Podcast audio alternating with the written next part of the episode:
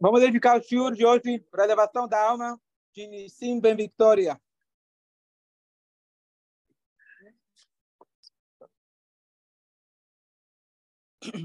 A cada ano, esperamos que ano que vem a gente vai estar em Jerusalém. Amém. Já estaremos lá. Eu pego um trecho diferente da Guimará, para não ficar sempre repetindo aquela famosa história. Vou nem falar, quem já não conhece ainda. E se a gente pegar a primeira parte da Guimará, primeira Sugiá, trata, na verdade, da destruição de três cidades principais. A história famosa do Kamsa Bar Kamsa e etc., a destruição de qual cidade? Jerusalém.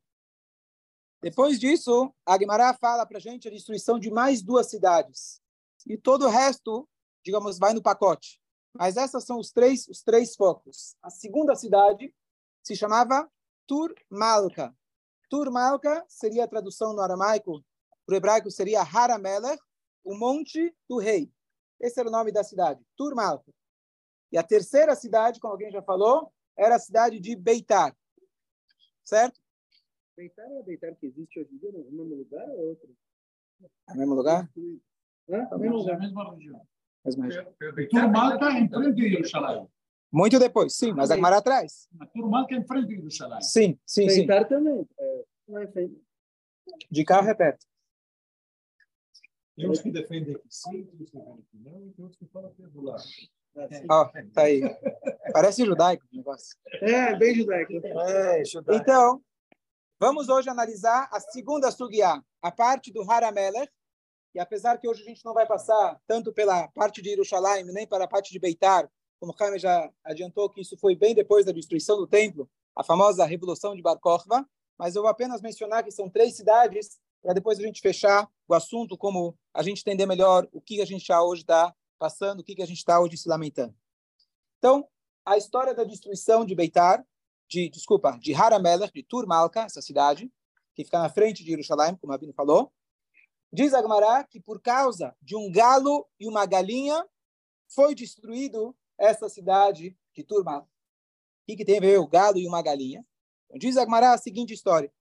Nessa cidade eles tinham um costume. Vocês sabem que hoje, quando vai entrar o noivo e a noiva, antes do noivo a noiva, quem entra? Os familiares, a musiquinha da Disney tocando para as daminhas, o Hazan, etc. E depois, por último, entra a noiva. Lá eles tinham um costume diferente. Entrava um galo e uma galinha. Não sei, hoje, quando tem as daminhas, fica a mamãezinha lá na frente puxando a criança. Não sei quem puxava o galo. Aí que ele vai sair da, da pista, não sei como que ficava, mas tinha lá o galo e a galinha. Por que galo e galinha? Porque esse era um sinal, diz Agmará, para pro Urevu. Um sinal de procriação, um sinal de Bezrat Hashem, muitos filhos. Então já eram otimistas, já pedindo a Brachá de Hashem, que eles casem e que tenham muitos filhos. Esse era o costume. Diz Agmará, um belo dia, estavam fazendo o casamento. Uma legião romana passa por perto. Pelo jeito, Agmará não fala, estavam com fome e viram que tinha um gado uma galinha à disposição. É dos judeus, melhor ainda. Se a gente pode estragar a festa, ainda melhor. Agmará não fala isso, mas tentando imaginar o cenário. Já estava a situação lá já não estava boa. Então, os romanos pegam o galo e a galinha e eles levam embora para fazer o seu jantar. Os Yehudim, naquela hora, no meio do casamento, se levantam e não deixam mole. Que história é essa? Você vem no meio do casamento e leva meu gado e galinha? E eles vão para cima dos romanos. Só que eles não tinham esse poder para poder realmente enfrentar. Shem não estava, infelizmente, ajudando para a gente poder enfrentar esse povo. Então, o general que estava lá, chegaram para o Keiser, para o César, que a Mará já contou antes dele, falaram para ele, olha, Mardu Bechai. A mesma frase que foi usada anteriormente na história de Kamsa Bar Kamsa, os judeus se rebelaram contra você. O é, que, que eles fizeram? Olha aí, começaram a matar romanos. Ninguém contou do galo e da galinha, mas falaram que os judeus estão se rebelando. E aí ele, então, começou a mandar os seus soldados. Tinha naquela cidade um indivíduo chamado Bar de Roma. Esse Bar de Roma, Agmará, numa maneira homilética, diz que ele conseguia pular uma distância muito grande, linguagem dele, ele conseguia pular um mil, como se fosse um quilômetro. Claro que uma linguagem não literal, e ele conseguia matar. Ou seja, uma pessoa com uma força sobrenatural, um judeu. E quando a coisa não estava indo, os romanos não estavam conseguindo conquistar, aquele César, ele se levanta e diz o seguinte, ele pega a coroa dele, coloca no chão, e vira e fala, Ribonosh Elolam, mestre do universo, fez uma tefilá, por favor, não faça que eu vou passar pela vergonha de perder de um cara. Se é para perder, deixa perder bonito, pelo menos. Vai perder de um cara, de uma única pessoa. E Hashem escutou a tefilá dele, que ao mesmo tempo aquele bar de Roma acabou, talvez se perdendo um pouco o foco, talvez confiando demais na força dele. E ele vira e fala para Hashem, aquilo que o rei David falou depois, Lama Elohim Zenachtan. Por que Hashem você deixou a gente? Você, ele afirmou, Hashem deixou a gente de lado. Olha o que a gente está passando. E Deus não sai conosco para o exército. Ou seja, ele meio que blasfemou, reclamou, falou de uma maneira muito enfática contra Hashem, que Hashem, dizendo que Hashem não está conosco. E a boca dele, quer dizer, a própria afirmação dele acabou trazendo o seu fim. A Gemara pergunta, afinal, esse é um passo, um versículo do Teilim. Davi da Mela também falou esse passo. O mesmo passo.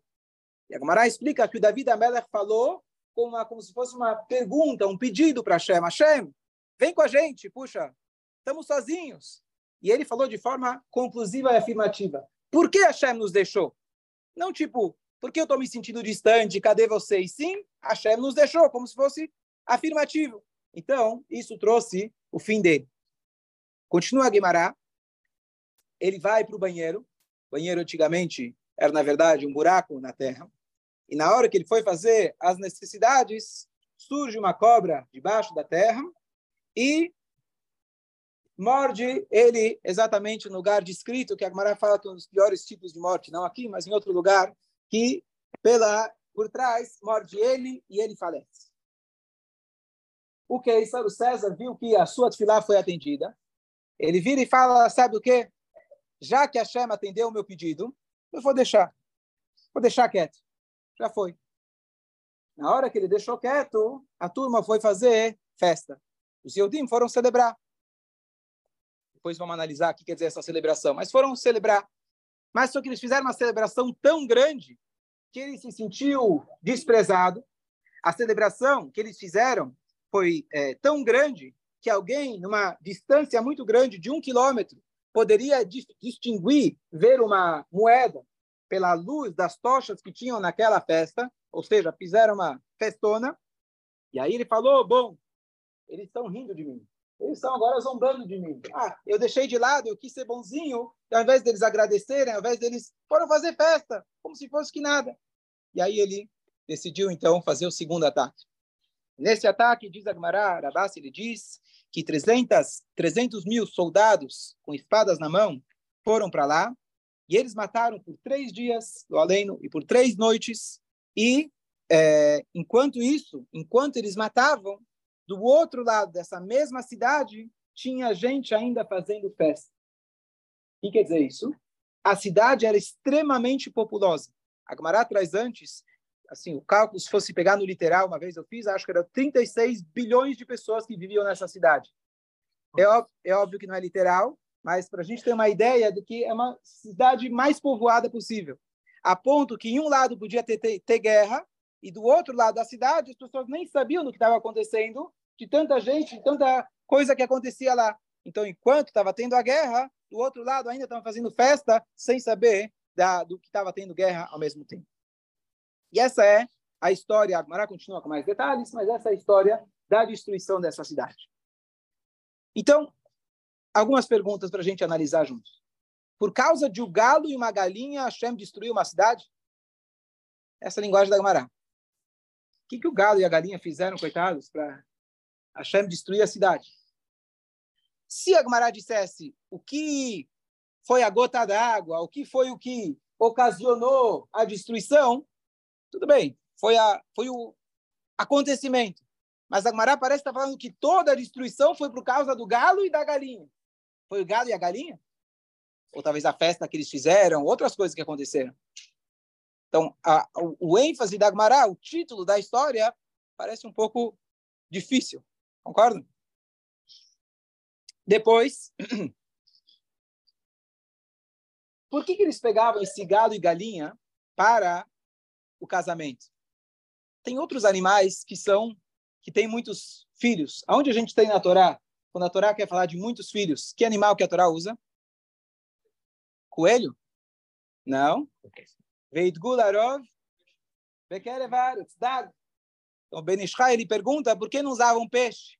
Bom, talvez teria que trazer um aquário para estarem vivos, ou se não, teria que trazer o peixe já frito, porque trazer ele fora d'água para entrar na cupa ia ser difícil. Mas a pergunta é por que justo o gado e a galinha? Tá bom, não vai ser peixe, acha outro. O que, que eles viram no gado e a galinha que esse justo foi escolhido? Você acha que coelho ia ser melhor? Bom, coelho não é caché, mas tudo bem. Qual que é a ideia? Ter, próxima pergunta. Está escrito que ele colocou a coroa, tirou a coroa dele e colocou no chão. Não podia rezar para Hashem com a coroa? Qual é a ideia dele colocar a coroa no chão? Zé, uma opinião? Por que colocar a coroa no chão?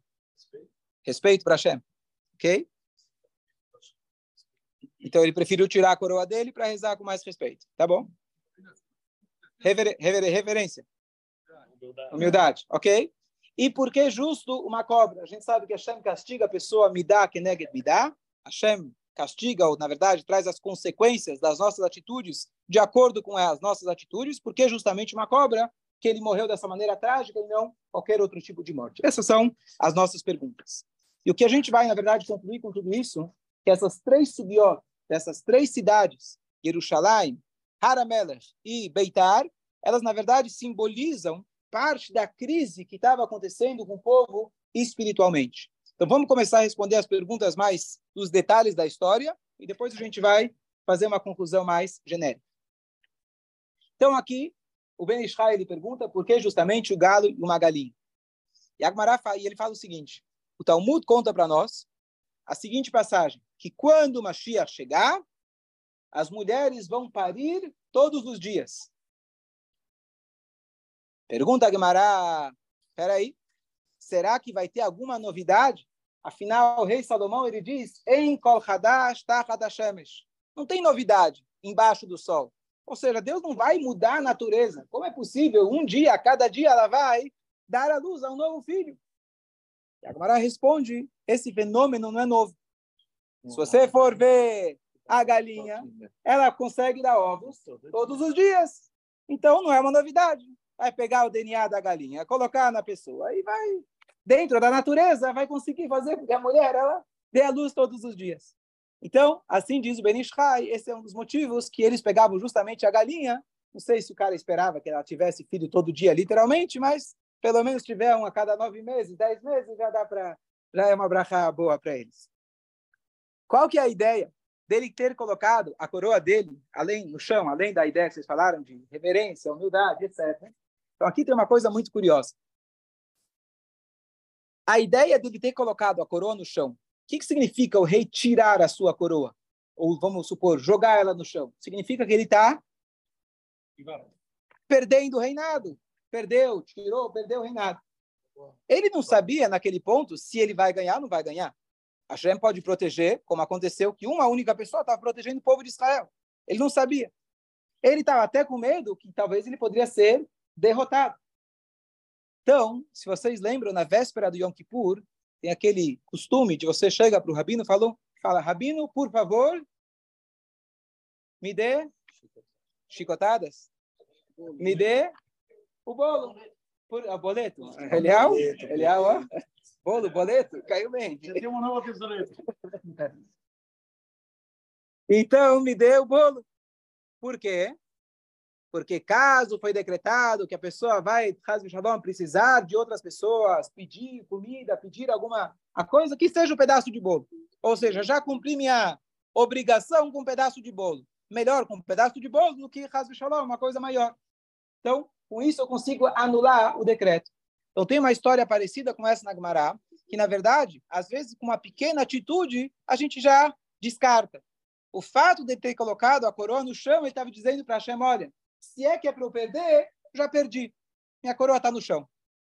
Pronto, não preciso perder a guerra. Não preciso que todos meu, meus soldados morram. Eu já fiz algo simbólico e, para mim, eu já perdi a guerra. Pronto, agora eu posso pedir para Hashem. Essa é a explicação muito bonita. E agora, se a gente for analisar, tem uma coisa curiosa. A gente perguntou do gado e da galinha, mas a gente vê que, na verdade, o povo, com as histórias que a gente vê de Kamsa Bar Kamsa, todas as histórias anteriores, Jerusalém estava numa crise muito grande. Crise, na verdade, espiritual, política. A gente sabe que a destruição do segundo templo foi justamente pela falta de união. Você tinha várias e várias seitas, correntes dentro de Jerusalém, aqueles que apoiavam é, os rabinos, aqueles que eram contra os rabinos, aqueles que foram lá e queimaram as próprias as lenhas, a comida que eles tinham dos próprios Yehudim, tinha várias opiniões lá dentro. Então a crise era realmente muito grande. E a crise também era de fé. Nessa história, quem foi a única pessoa que conversou com Hashem?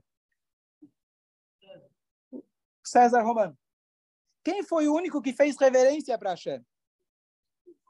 Quem foi o único que agradeceu Olha, obrigado que eu consegui, não fui derrotado por uma única pessoa.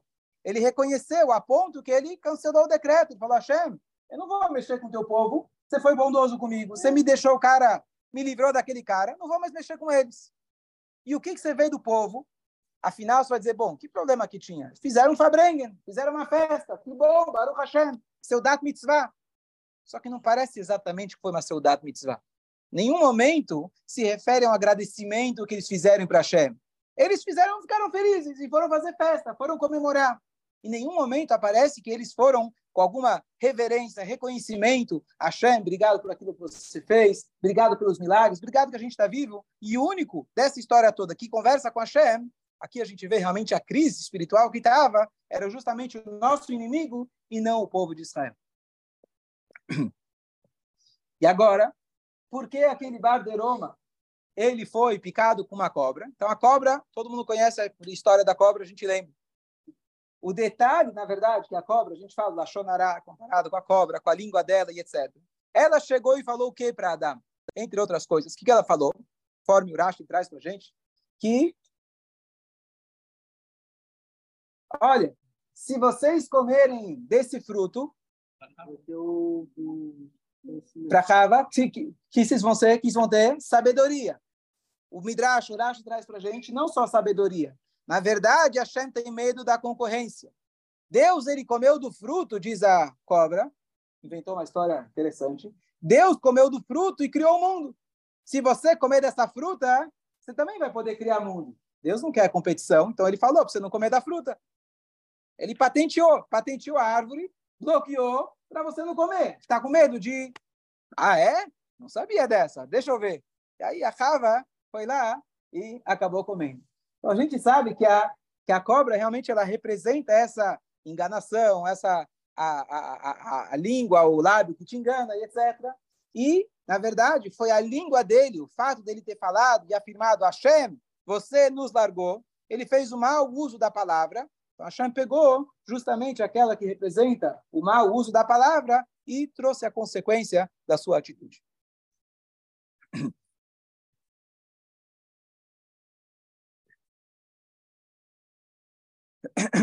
Agora, quem lembra, algumas parchat atrás, parchat lá, faz um tempinho, quando Moshe Rabbeinu ele manda os espiões para a terra de Israel.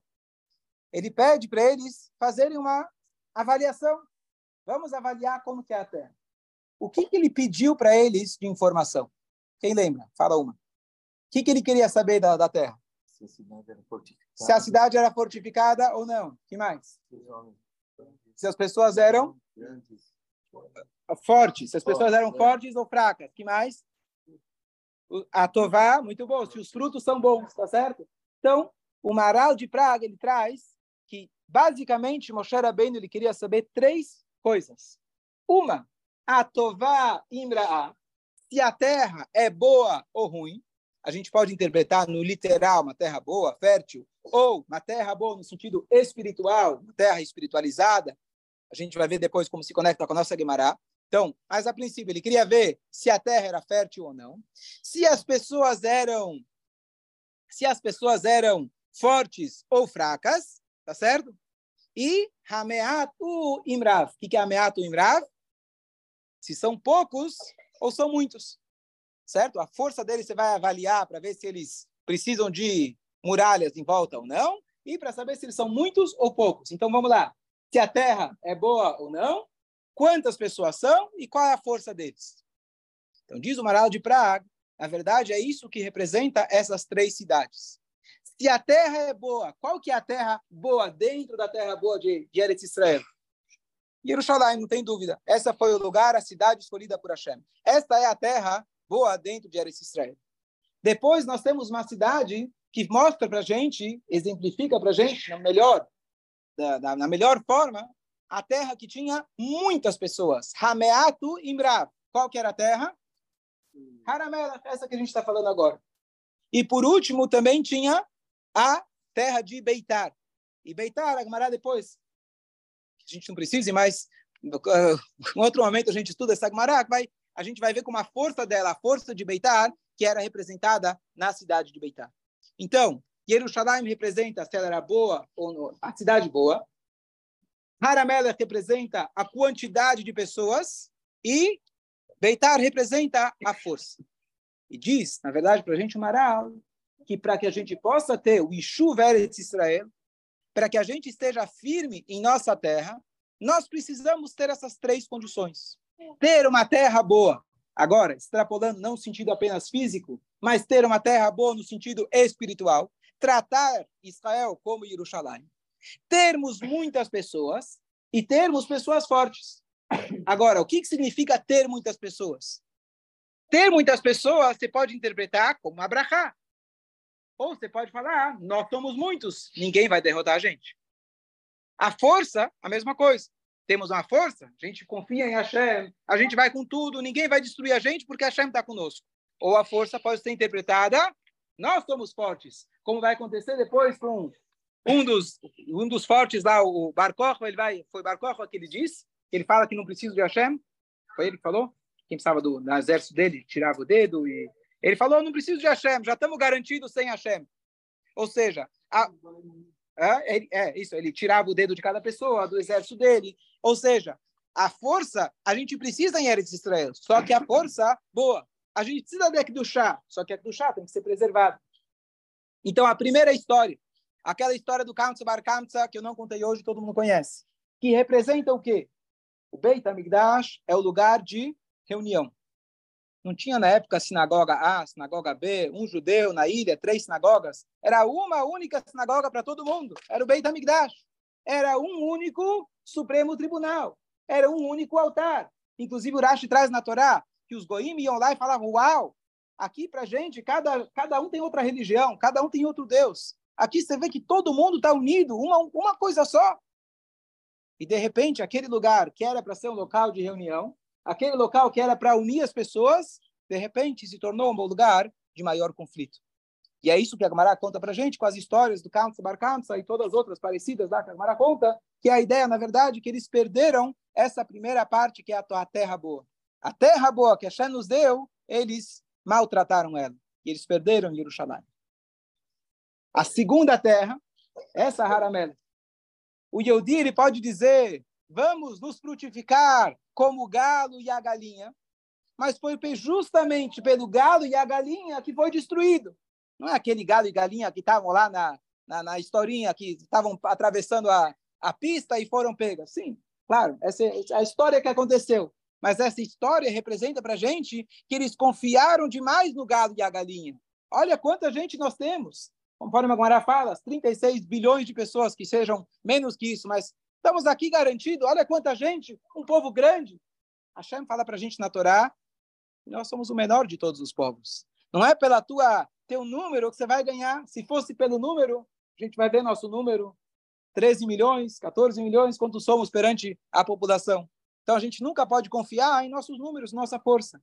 Então quando a Gmará fala pelo gado e a galinha, na verdade, está representando o que foi que aconteceu. Eles acabaram confiando, entre aspas, na no número que eles tinham, na, no número de filhos, na prosperidade que eles tinham, E eles acabaram pecando justamente por isso. E a próxima Guimará, a gente não vai ver agora, a Guimará conta para gente a história de Beitar. A história de Beitar basicamente aconteceu depois que Israel já tinha sido exilado, mas se tinha a última força de, de como chama, remanescência de, de, de, de em resistência, obrigado, em Jerusalém. E eles depois, mais de 60 anos depois do Kurban, ele se juntou com aquele famoso Bar Kokhba, que Rabakiva acreditava que ele era Mashiach, uma pessoa muito forte, e eles fizeram uma revolução, conseguiram expulsar os romanos, e por hora deu certo.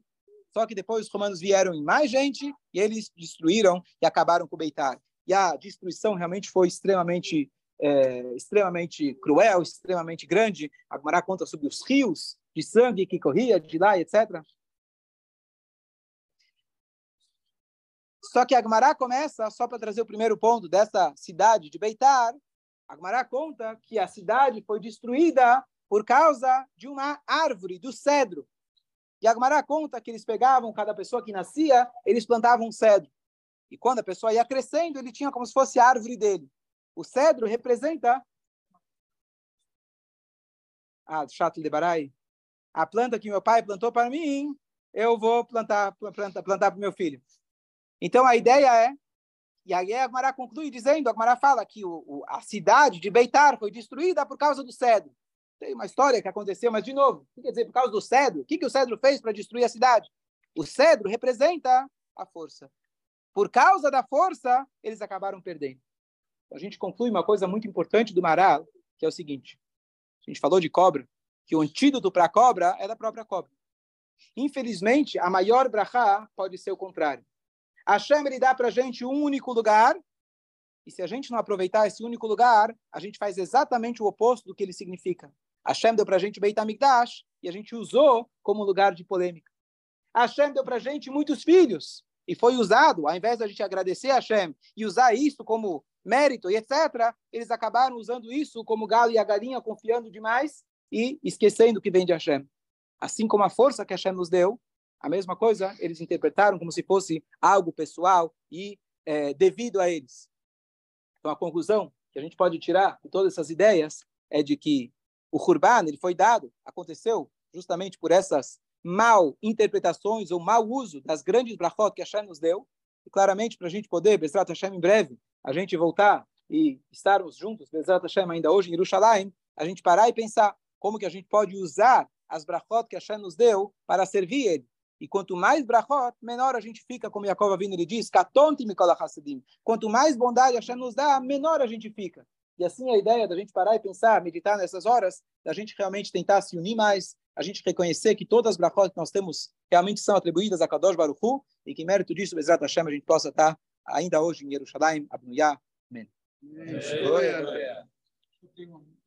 Complementar o que o Rabino falou, ele ligou as três coisas brilhantemente, na explicação literal, o conceito de galo e da galinha, por que o galo e a galinha?